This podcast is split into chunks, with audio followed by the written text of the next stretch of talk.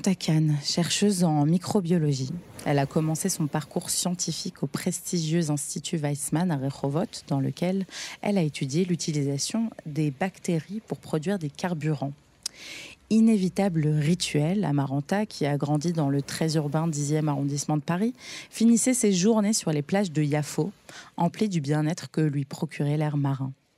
Amaranta Khan a poursuivi ses deux passions, les vagues et les bactéries, jusqu'au Portugal. Dans l'océan Atlantique, elle étudie les cyanobactéries. Elle vient nous parler ce soir de son nouveau sujet de recherche, le microbiote des surfeuses et des surfeurs. Docteur Amaranta Khan, bonsoir. Bonsoir. Alors, Amaranta Khan, est-ce que vous pouvez nous décrire votre journée type en tant que chercheuse, chercheuse excusez-moi? Ma journée type de chercheuse, alors euh, je me réveille vers 6 heures du matin. ah oui, c'est tôt. Euh, un petit peu tôt. Euh, et ensuite, je, je, me prends une douche chaude pour, pour me réchauffer.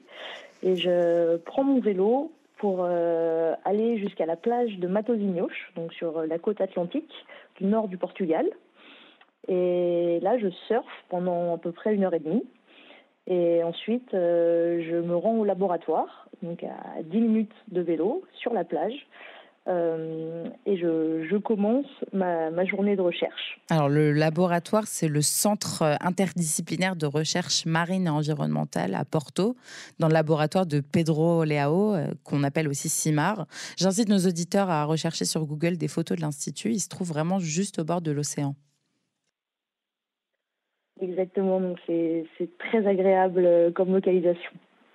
Alors, oui, excusez-moi. Non, non, pardon. Donc, vous faites, euh, docteur Kahn, des expériences. Euh, vous en rendez compte donc dans, dans des publications scientifiques. C'est ça votre euh, journée typique quand vous arrivez au laboratoire. et ces publications scientifiques, elles vous, elles vous, vous les utilisez en fait pour avoir plus d'argent, pour pouvoir faire ensuite plus de recherches. Donc, qu'est-ce que vous recherchez, vous, les chercheuses, les chercheurs? Voilà, donc en fait, euh, le, principe de la, recherche fondamentale, c'est d'abord euh, d'accroître les connaissances euh, que l'on possède aujourd'hui dans plusieurs domaines. Donc le mien, c'est la microbiologie et la biochimie. Et, donc, dans ces journées de, chercheurs, justement, on passe beaucoup de temps à lire les informations qui ont déjà été publiées, des choses qui ont déjà été prouvées par des scientifiques d'autres laboratoires partout dans le monde. Et ensuite, on discute beaucoup entre nous également pour, euh, pour se poser des questions. Donc on se pose des questions, euh, par exemple, euh, telles espèces de bactéries, comment elles mangent, comment elles communiquent, quels types de bactéries sont plus ou moins représentées dans tel et tel environnement. Et ensuite, on discute entre nous pour euh, savoir comment on va répondre à nos questions. Et donc une autre partie de la journée est consacrée à faire des expériences. Mais c'est ça qui est assez incroyable dans la recherche, c'est qu'on passe tout autant de temps à faire des expériences comme on voit dans les films, en blouse blanche, euh, avec des lunettes dans les laboratoires, que de temps à lire, euh, à discuter entre collègues, à essayer de comprendre comment on va pouvoir répondre à nos questions, pour qu'ensuite on puisse écrire les dernières découvertes que l'on a faites, donc les questions auxquelles on a répondu, et que d'autres scientifiques puissent, euh, puissent continuer à se poser encore plus de questions grâce à cette découverte-là. Et une autre partie de notre travail consiste en, à expliquer en fait ce que l'on recherche euh, aux non scientifiques. Et donc euh, la deuxième partie de la recherche, qui est un peu moins fondamentale, c'est de se servir de ces connaissances fondamentales pour ensuite euh, développer des produits, des médicaments qui vont être utilisés par les hommes pour améliorer notre santé ou pour améliorer notre environnement ou pour mesurer euh, les, les, dégâts que, que, la Terre connaît en ce moment. Et donc voilà, donc il y a une partie plus appliquée de recherche qui fait aussi partie de nos journées. Et donc il y a des chercheurs qui sont plus en recherche appliquée et des chercheurs qui sont plus en recherche fondamentale. Et donc c'est pour ça qu'on continue à chercher. Donc vous, docteur Kahn, votre sujet de recherche, ce sont les bactéries, plus précisément les cyanobactéries. Euh, pourquoi les bactéries? Pourquoi les bactéries Donc euh, d'abord, avant de répondre pourquoi les bactéries, je vais juste euh, rappeler aux auditeurs ce qu'est une bactérie. Parce que, euh, oui, rappelez-nous, parce qu'on le sait, on l'a juste oublié.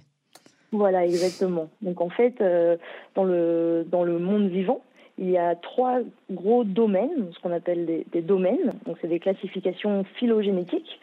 Et donc, euh, un de ces domaines, c'est les bactéries. Donc, les bactéries sont souvent unicellulaires, donc une seule cellule, pas toujours, mais principalement. Et en fait, ce qui différencie énormément les bactéries de ce qu'on appelle les eucaryotes, donc nous par exemple, c'est que les bactéries n'ont pas de noyau pour renfermer l'ADN et elles ne compartimentent pas dans leurs cellules toutes les différentes fonctions qu'elles vont faire.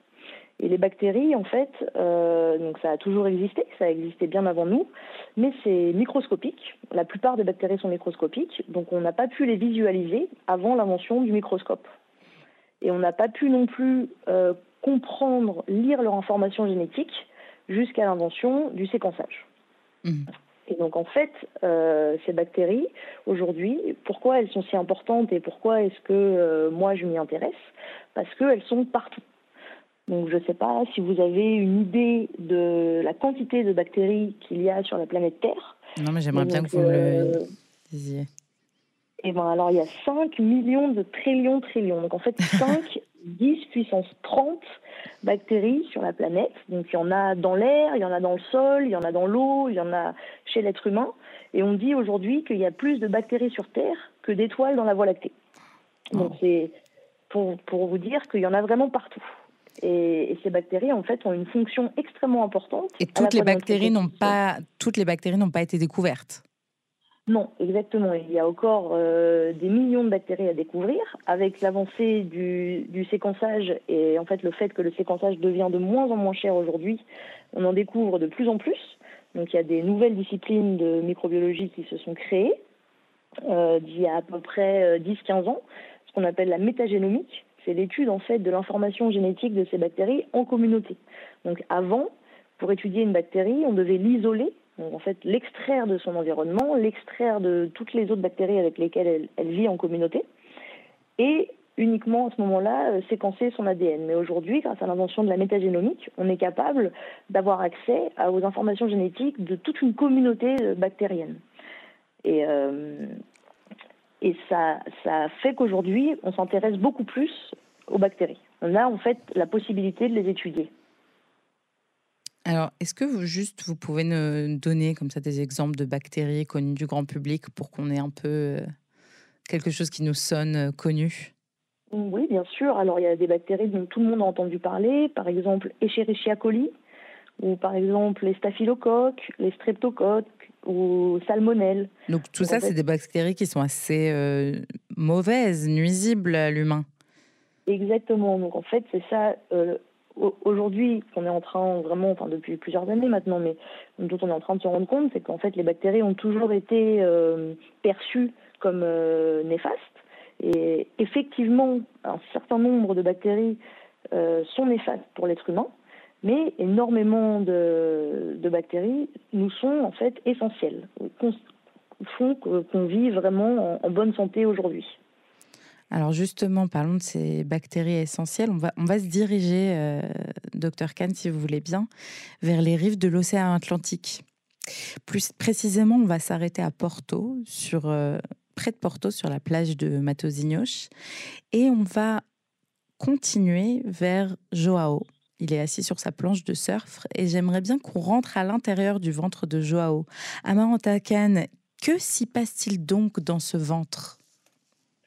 Et justement, alors dans le ventre de Joao, comme dans le ventre de tous les, tous les humains, il y a en fait ce qu'on appelle le microbiote intestinal. Donc le microbiote, c'est une communauté de bactéries et pas que de bactéries en fait, une communauté de micro-organismes. Donc ça comprend aussi des virus qui peuvent attaquer des bactéries, des champignons et euh, donc ce qu'on appelle plus communément les microbes. Voilà. Mais en fait, les microbes, c'est un terme assez négatif, donc on pourrait plutôt employer le terme de micro-organisme, donc tout ce qui est microscopique. Et ce microbiote intestinal, donc ce qu'on appelle le microbiote, il est présent dans l'intestin. Par exemple, il y a plus de cellules bactériennes dans le corps humain que euh, de cellules humaines. Mais il n'est pas que présent dans l'intestin parce qu'il est aussi présent euh, sur la peau, dans la voie respiratoire, dans en fait toutes les muqueuses du corps humain euh, sont composées de bactéries. Et aujourd'hui, on sait que un humain, seulement 1% de ses gènes sont humains et 90% de ces gènes sont d'origine bactérienne. Hmm. Donc en fait, le corps humain, euh, génétiquement, est composé de beaucoup plus de bactéries que euh, de cellules humaines. C'est impressionnant cette information, Amaranta C'est très impressionnant et, en fait, ça a donné lieu à tout un domaine de, recherche euh, sur le microbiome humain, justement, et on, est en train de s'apercevoir aujourd'hui, donc ça fait déjà un petit moment qu'on étudie le microbiome humain, et on est en train de s'apercevoir aujourd'hui que le microbiome humain est non seulement essentiel, mais aussi euh, responsable de notre santé. Donc aujourd'hui, on peut lier euh, le microbiote humain euh, à l'inflammation, à la cicatrisation, à la digestion, mais aussi à l'humeur. Mm. Et il y a de plus en plus d'études qui sont en train de lier le microbiote humain à des maladies telles que l'autisme, à la dépression. Et donc aujourd'hui, le microbiote intestinal humain, euh, beaucoup de chercheurs l'appellent le second cerveau. Mm. Et donc en fait, à partir de ça,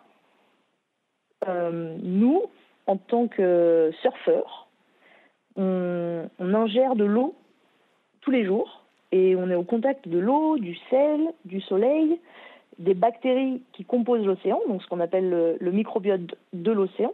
Ah, parce que l'océan a lui aussi son propre microbiote. Exactement. Donc l'océan a son microbiote qui va varier en fonction des différents océans.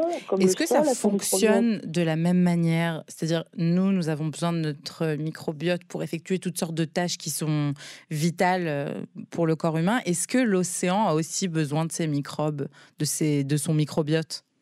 Tout à fait l'océan a aussi besoin de ces microbes. Et de telle manière qu'on imagine que les humains ont des microbes, que l'océan a des microbes, en fait, chaque espèce vivante au sein de l'océan ont eux aussi leurs microbes.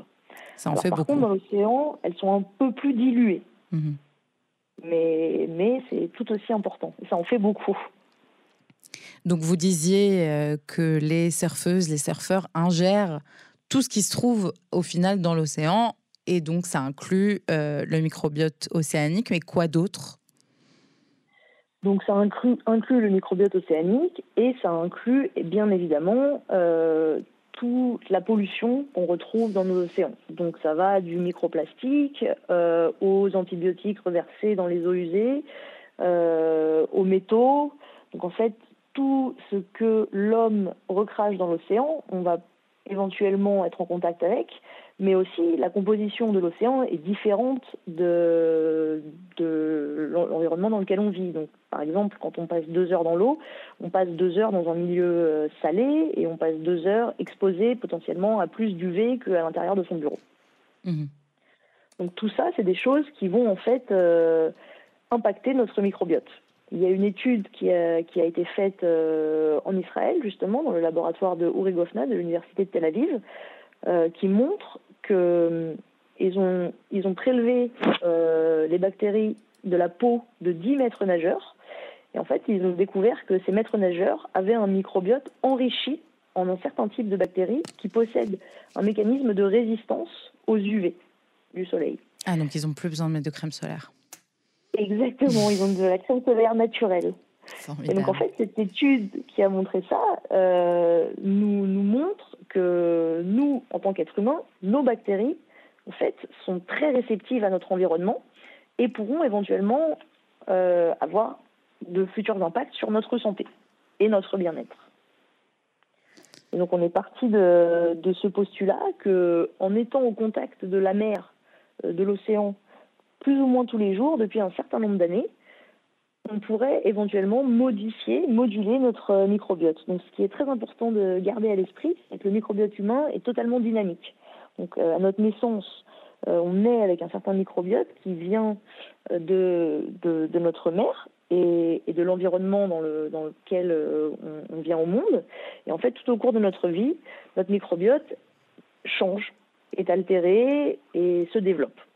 Et donc, l'impact de l'environnement sur notre microbiote a déjà été prouvé, mais par contre, on n'a pas encore euh, d'études qui recensent l'impact de l'océan sur le microbiote humain, et on ne sait pas si on va réussir à, en fait, l'environnement dans lequel les bactéries sont dans un océan est totalement différent que l'environnement de notre intestin, que l'environnement de notre peau.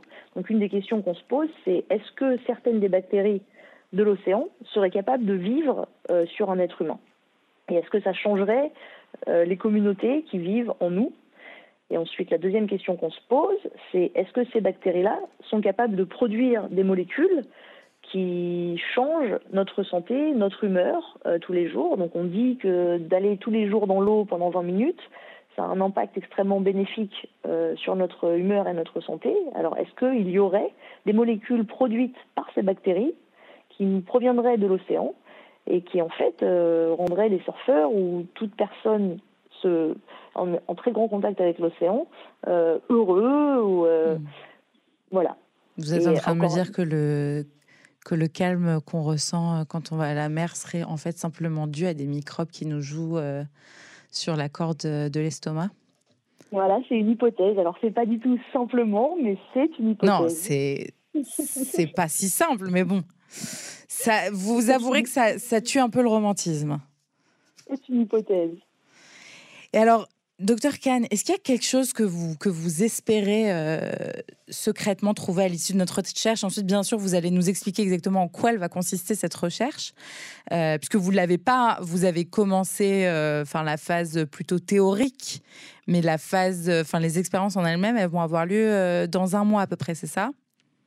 Exactement. Donc en fait, cette recherche, elle va consister en, en prélevant le microbiote de surfeurs et de non-surfeurs. Donc le 17 février, euh, sur la, plage de Matosinhos, en partenariat avec euh, Surfrider, qui est une association qui s'occupe beaucoup justement euh, de l'environnement, de la propreté des plages, etc., et, une école de surf, Surfing Life Club, on va inviter toute la communauté surfeurs et non-surfeurs de Matosinhos, donc les surfeurs qui surfent depuis un certain nombre d'années de manière euh, régulière, donc au moins trois fois par semaine, et les non-surfeurs qui vivent dans la même région, parce qu'en fait la région euh, dans laquelle on vit, euh, la nourriture que l'on consomme influe beaucoup aussi notre microbiote, et, et, des non-surfeurs qui font du sport, c'est-à-dire que le sport influe aussi sur la composition et l'état de notre microbiote. Mmh. Et donc là, on va les échantillonner. Donc qu'est-ce que ça veut dire les échantillonner? Ça veut dire qu'on va prendre une petite cotonnette euh, comme celle qu'on connaît malheureusement si bien aujourd'hui depuis, euh, depuis le Covid, mhm. qu'on trempe dans une solution euh, qui préserve l'ADN.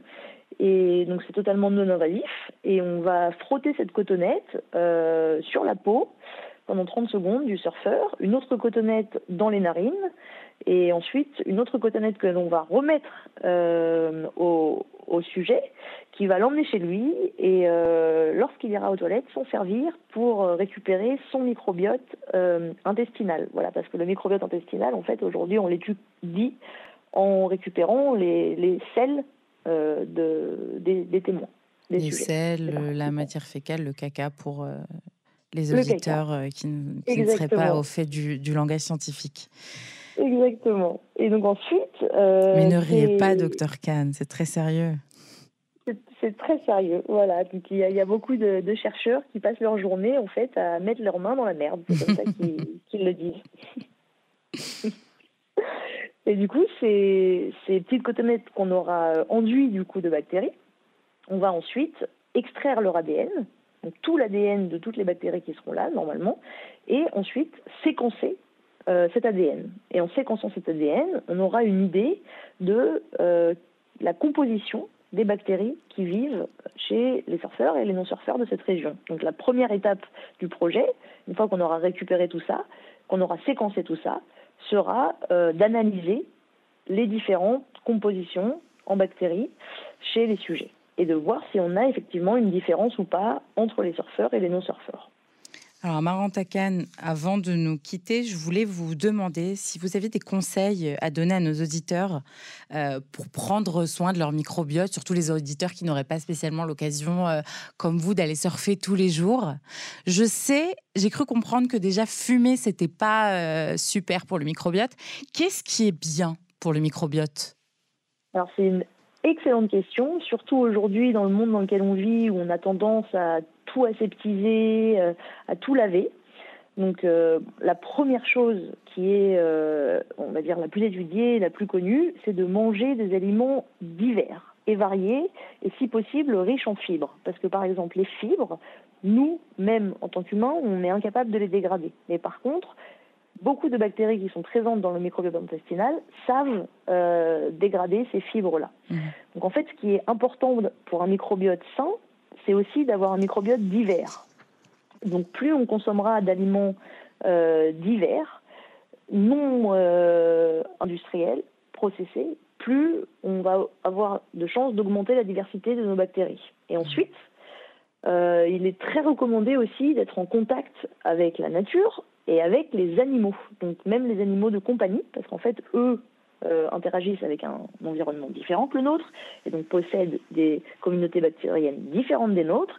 Donc le fait d'interagir avec des animaux euh, peut euh, augmenter notre chance d'augmenter notre variabilité de bactéries. Mais au-delà de ça, en fait, retourner aux pratiques que l'on avait avant le Covid, c'est-à-dire serrer la main, faire la bise, rencontrer des mmh. gens, voyager, en fait, en, échangeant une poignée de main avec quelqu'un, on échange euh, aussi euh, nos microbiotes. Et en, échangeant un baiser avec quelqu'un, on échange aussi nos microbiotes. Alors donc l'échange, l'échange et la diversité, c'est ce qui va nous aider à diversifier notre euh, propre microbiote. Docteur Kahn, je vais vous laisser sur, sur ces beaux mots. Je vous remercie beaucoup pour votre présence ce soir. Et puis bon courage pour votre expérience.